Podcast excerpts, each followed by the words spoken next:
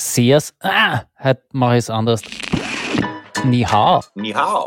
Das war gar nicht nur gelungen, was der Herr Thomas Schick. da so aufgeführt hat. Ja, die anderen sagen auch so, die anderen auch so, oder? Entschuldige, ich kriege einen Backel. Wir müssen unterbrechen. Verzeihung. Ah.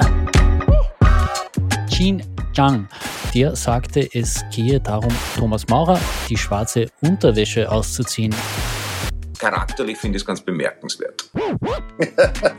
Sehr elegant. Sehr's, Thomas? Sehr's. Ah, heute mache ich es anders. Ni hao, lieber Thomas. Ni hao. Ah? Ja, und Ni hao, liebe zuhörende Person bei Maurer und Schick, den Podcast, der dazu da ist, um Ihnen ZIP und Zeitungen zu ersparen. Mir gegenüber, wie jede Woche, Kabarettist Thomas Maurer und meiner einer ist Thomas Schick aus der Chefredaktion der Kleinen Zeitung. Wir sind eigentlich für News Avoiders da, aber weil Sie es in den letzten Tagen vermutlich nicht geschafft haben, gewisse Nachrichten zu umschiffen, machen wir jetzt einmal einen ganz weiten Sprung und drehen den Globus. Thomas, du hast an meiner Begrüßung vermutlich schon verstanden, wo ich hin will. Ja, ja. Na, ich war mal ein paar Wochen in China auf Recherche für ein Programm und Ni hao ist mir quasi als einziges geblieben. Genau. Meine, meine chinesischen Sprachkenntnisse mit Ausnahme von ein paar Speisen äh, damit erschöpft, ja. Ja, äh, über die Kulinarik können wir da später nochmal eingehen. Äh, wir wollen ein bisschen was über die chinesische Politik sprechen, die derzeit ja doch einiges an Schlagzeilen sorgt. Ähm, meistens ist es dann äh, so eine Schlagzeile wie irgendeine offizielle Behörde überlegt sich, TikTok auf Diensthandys zu sperren. Und ich glaube, da gehen wesentliche Aspekte der chinesischen Politik unter, denn China hat sich gerade wieder eine neue Regierung gegeben und so nebenbei auch, ähm, ja, ich würde mal sagen, einen Sprung rückwärts gemacht, einen großen Sprung rückwärts gemacht, um ein chinesisches Zeitdiktum äh, zu persiflieren. Staatspräsident Xi Jinping ist jetzt nämlich in seinem elften Jahr als Staatspräsident und damit ist er der erste seit Staatsgründer und Diktator Mao Zedong, der länger als zehn Jahre im Amt ist. Und das ist irgendwie eine bemerkenswerte Entwicklung, finde ich. Ja, das ist vor allem insofern deswegen eine bemerkenswerte Entwicklung, weil ja diese Begrenzung der Amtszeit tatsächlich aus der Erfahrung mit dem Mao heraus äh, eingeführt wurde, wo ja äh, vielleicht für die jüngeren zuhörenden Personen, das war gar nicht nur gelungen, was der Herr Mao da so äh, aufgeführt hat. Also, man, Entschuldige, ich kriege einen Backel. Wir müssen unterbrechen. Verzeihung. Ja, Thomas, geh du ruhig der Backel holen. Ich erzähle dazwischen kurz was über Mao Zedong. Der war, wie gesagt, nicht nur Staatsgründer und später dann Staatspräsident. Er bekam auch den Ehrentitel des überragenden Führers übertragen und wird mit seiner Kulturrevolution aber dann auch für den Tod von 40 bis 80 Millionen Menschen verantwortlich gemacht. Einerseits eben durch die Kulturrevolution, in der intellektuelle und politische Gegner von den Roten Garden ähm, verfolgt wurden. Andererseits hat er auch eine ja, Landreform durchgeführt, die halt eine sehr große Hungersnot zur Folge hatte. Ja, äh, es gibt da das ähm, für ihn ganz bezeichnende Diktum, ein Zitat von ihm, wo wir gefragt haben, was quasi so seine Hobbys sind. Und er hat gesagt, mit den Naturgesetzen ringen. Und das hat er dann auch gemacht. Ähm, ist halt, ja, wie gesagt, am Bugel sehr vieler Menschen ausgegangen. Und deswegen hat man gesagt, na ja, vielleicht den nächsten Häuptling auf maximal zehn Jahre begrenzen, damit sich eventueller Schaden in Grenzen hält. Und das ist jetzt irgendwie offenbar obsolet. Und es ist der Ski jetzt sicher nicht so tendenzgrößenwahnsinnig, wie es der Mao war, aber mh, so, Ja, die anderen sagen auch so, die anderen auch so, oder? Ja, aber, aber er, er, ich, ich glaube, er würde von sich nicht sagen, dass er hobbymäßig mit den Naturgesetzen ringt. Ähm, da, da, das, das stimmt, die Gezeiten. Da, das stimmt. Äh, einen anderen Namen, den man sich auch merken wird müssen, Jean Zhang heißt dieser Mann. Er ist 56 Jahre alt, war bis vor kurzem Botschafter in den USA und ist jetzt der neue Außenminister Chinas. Und die chinesische Außenpolitik, die hat in den letzten Jahren eine sehr interessante Strategie verfolgt, und zwar die Schulden fallen Diplomatie. Ja, das ist, äh, du bist ein notorisch klammer Staat mit einer schlechten Infrastruktur und dann kommt ein freundlicher chinesischer Onkel und sagt, wir bauen da Was brauchst? Eine Autobahn, einen Hafen, Brücken, ein bisschen was für dich, deine Verwandten und der Partei fällt dabei auch mit. Und das Ganze zu Sonderkonditionen. Ja, es erinnert oft einmal ein bisschen, es gab in einem der Otto-Filme eine schöne Szene, wo der Otto in, zu einem Kredithai geht, wo glaube ich auch Ausnahmegeschäft Kredithai draufsteht und dann ein Dokument unterzeichnet, auf dem steht, hiermit bestätige ich den Erhalt von sehr viel Geld. Das ist eine Situation, in der sich gar nicht wenige äh, Staaten im Zuge der China-Diplomatie befinden und da in Zukunft befinden werden. Und irgendwann einmal kommt jemand mit dem Zettel, wo drauf steht, hiermit bestätige ich den Erhalt von sehr viel Geld und fordert Gegenleistungen. Das werden wir, glaube ich, alle nur erleben, ja. Ja, aktuell ist China bzw. eben chinesische Firmen bereits an den Häfen von Rotterdam, Antwerpen, Malta, Marseille, Bilbao und Valencia beteiligt und da habe ich jetzt nur einmal Häfen in Westeuropa erwähnt. Ja, und es ist ja dann doch so, auch so ein Hafen ähm, ist ja doch ein, ein neuralgischer Punkt. Also das ist schon etwas, wo man auch den einen oder anderen grob diplomatischen Hebel ansetzen kann, wann es dann sein muss. Also auch nur in Maßen, weil schließlich will auch die kapitalistische kommunistische Volksrepublik China ordentlich Rendite sehen. Aber im Zweifelsfall kannst du dann natürlich Staatsinteresse über kurzfristigen Ertrag stellen, wenn es äh, ernsthafte politische Auseinandersetzungen gibt. Ja. Ähm, meines Erachtens noch eine völlig überzogene Wertung deinerseits, denn ich habe im Magazin National Interest einen sehr interessanten Text von Jin Zhang gefunden und er schrieb da, wenn wir die Welt als eine Gemeinschaft mit einer gemeinsamen Zukunft sehen, dann werden Offenheit, Zusammenarbeit und Win-Win-Ergebnisse die Früchte sein. Also man muss sich gar nicht vor dem neuen chinesischen Außenminister sorgen. Das klingt eigentlich wie ein freundlicher angenehmer Zeitgenosse, mit dem man sich gerne mal auf einen Mapu-Tofu zusammensetzen würde. Hoffentlich meint er das auch ehrlich. Ja, es, es, es gibt bereits erste Anzeichen dafür, dass er einfach wirklich als Friedensstifter jetzt durch die Welt reisen wird, denn die chinesische Diplomatie kennt offenbar auch andere ähm, Spielarten, nennen wir es mal. China vermittelt nämlich aktuell im Konflikt zwischen Saudi-Arabien und Iran. Handshake mit Sprengkraft nannte das das Magazin Der Spiegel. Ja, das ist doch ein, ein, ein bisschen eine Zeitenwende, nachdem sich ja da im Nahen Osten bisher die USA als Ordnungsmacht verstanden haben. Der Herr Putin auch ein bisschen, also der äh, hat ja sich beim Niederbomben Syriens durchaus äh, gewisse Sporen verdient. Und China ist da relativ neu und jetzt die doch chronisch verfeindeten zwei Platzhirschen an einen Tisch zu bringen, ist doch zumindest mal ein, ein Lebenszeichen, wo, glaube ich, derzeit in den USA und in den äh, verbündeten westlichen Staaten das eine oder andere Kopfkratzen zu belauschen sein wird, wenn man das aber an die Tür hält. Mhm. Ähm, Menschen, die in Europa Friedensbestrebungen das Wort reden, sollte man da vielleicht auch darauf hinweisen, dass diese beiden Länder ja nicht nur diplomatisch spitz auf Knopf stehen, sondern auch Stellvertreterkriege führen, zum Beispiel im Jemen, dort bereits seit acht Jahren. Und um die Dimension dieses Krieges zu veranschaulichen, die Zahl der getöteten Menschen in diesem Krieg entspricht in etwa den Einwohnern von Graz und Graz Umgebung. 20 Millionen Menschen leben dort nur mehr von der Nothilfe in bitterster Armut. Also sollte mal bei aller Eurozentristik auch nicht übersehen, dass es auch noch andere Krisenherde auf der Welt gibt. Ja, man muss schon sagen, wäre in den letzten zehn Jahren Graz und seine Umgebung ausgerottet worden, dann hätte man wahrscheinlich mehr darüber gelesen. Vielleicht äh, nicht in einer kleinen Zeitung, die hätte es dann wahrscheinlich mit erwischt, aber ja, das ist tatsächlich ein, ein, ein bemerkenswert ignorierter Konflikt.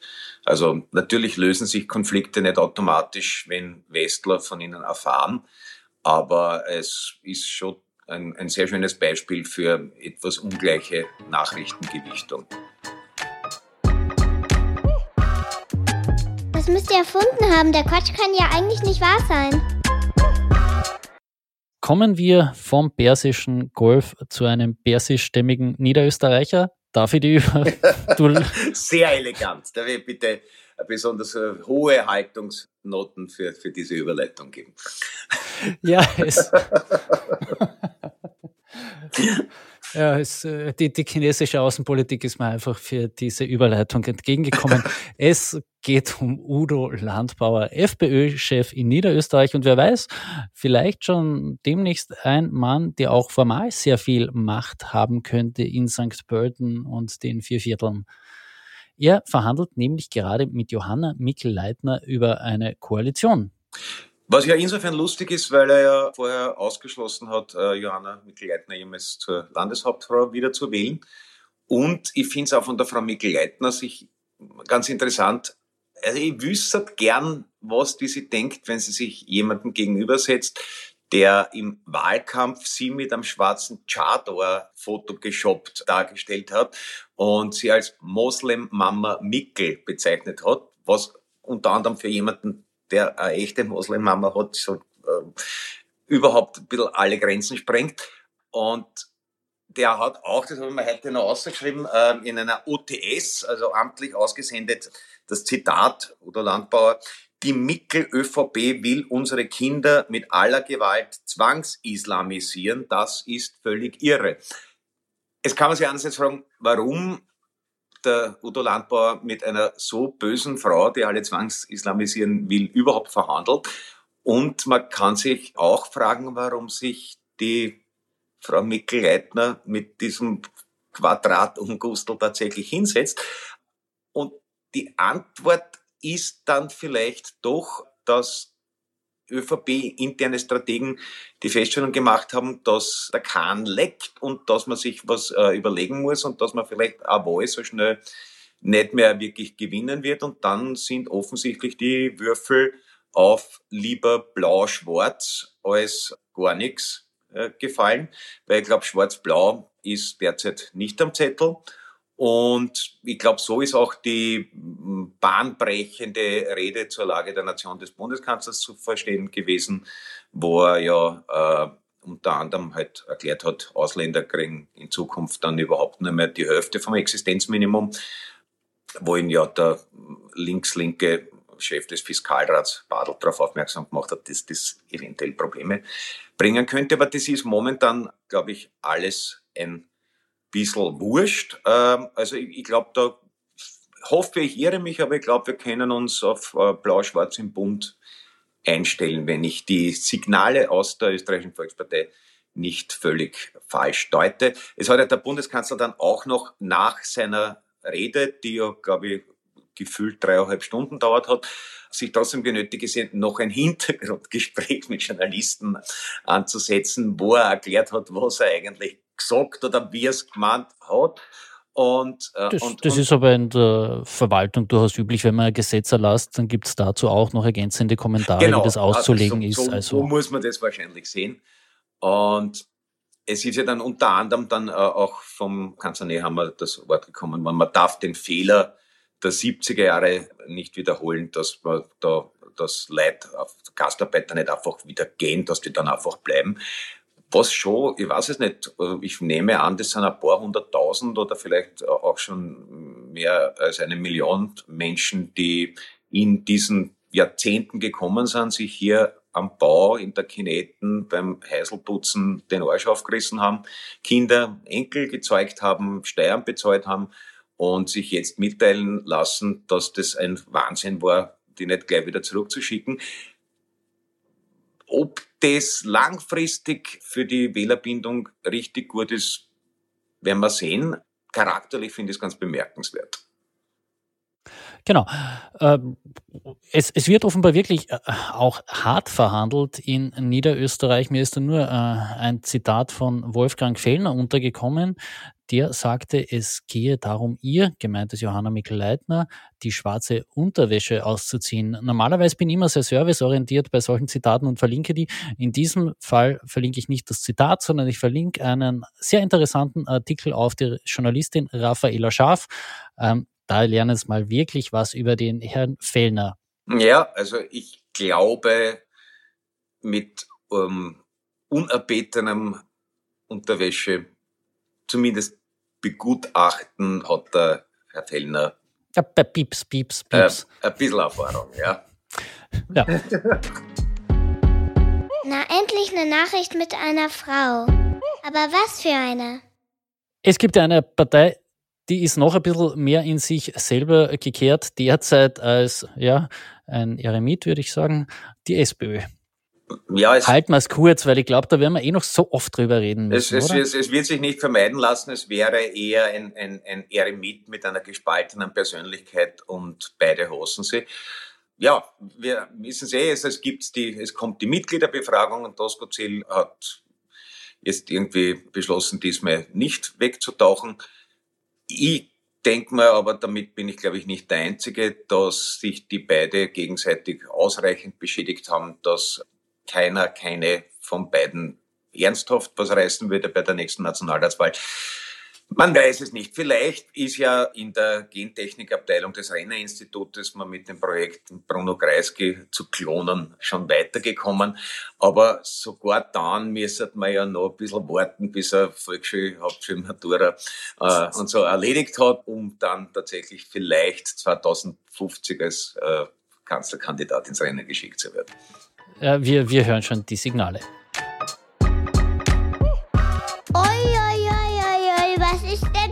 los? In der Steiermark stehen zwei ganz wichtige Termine an. Und zwar der, der die vermutlich mehr interessiert, am 22. Mai die Präsentation des steirischen Weins und schon zuvor am Landesfeiertag, dem Tag des heiligen Josef. Da hält Landeshauptmann Christopher Drexler eine Rede, und zwar eine Steiermark-Rede.